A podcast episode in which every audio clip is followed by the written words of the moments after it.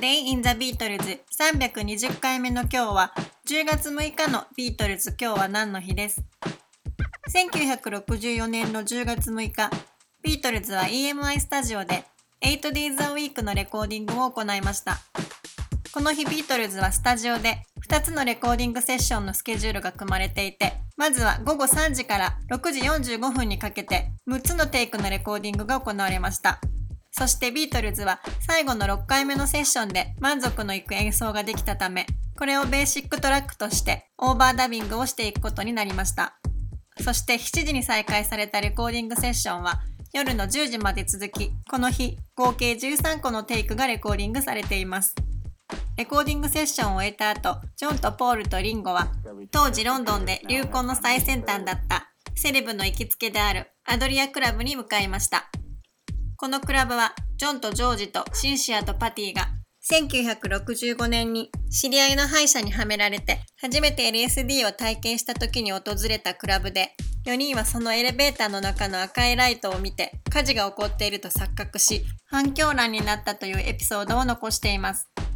そのクラブで、この日、ビートルズは、シラ・ブラック、ミック・ジャガー、そしてニューヨーク出身の女性歌手グループのロネッツと一緒に時間を過ごしています。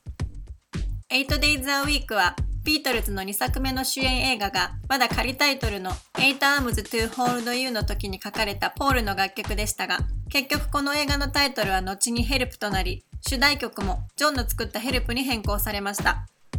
10月18日に 8days a week のボーカルのレコーディングなどが行われましたがその日には I Feel Fine のレコーディングもされシングルカットも検討されていた 8days a week でしたが結局イギリスでは I Feel Fine がシングルとしてリリースされています。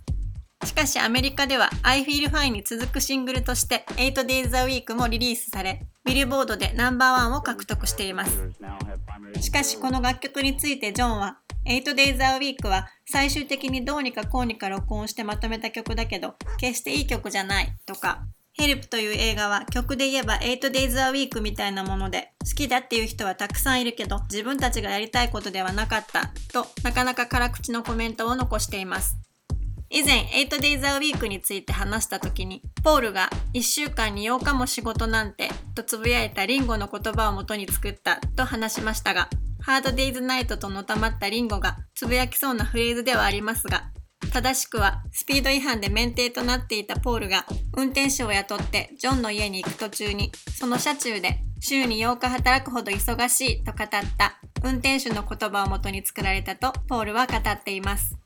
きっと当時のビートルズはこのドライバー以上に忙しかったはずですが、その 8days a week というフレーズをあのようなラブソングに仕上げてしまうポールはさすがだなと思います。A Day in the Beatles 320回目おしまいです。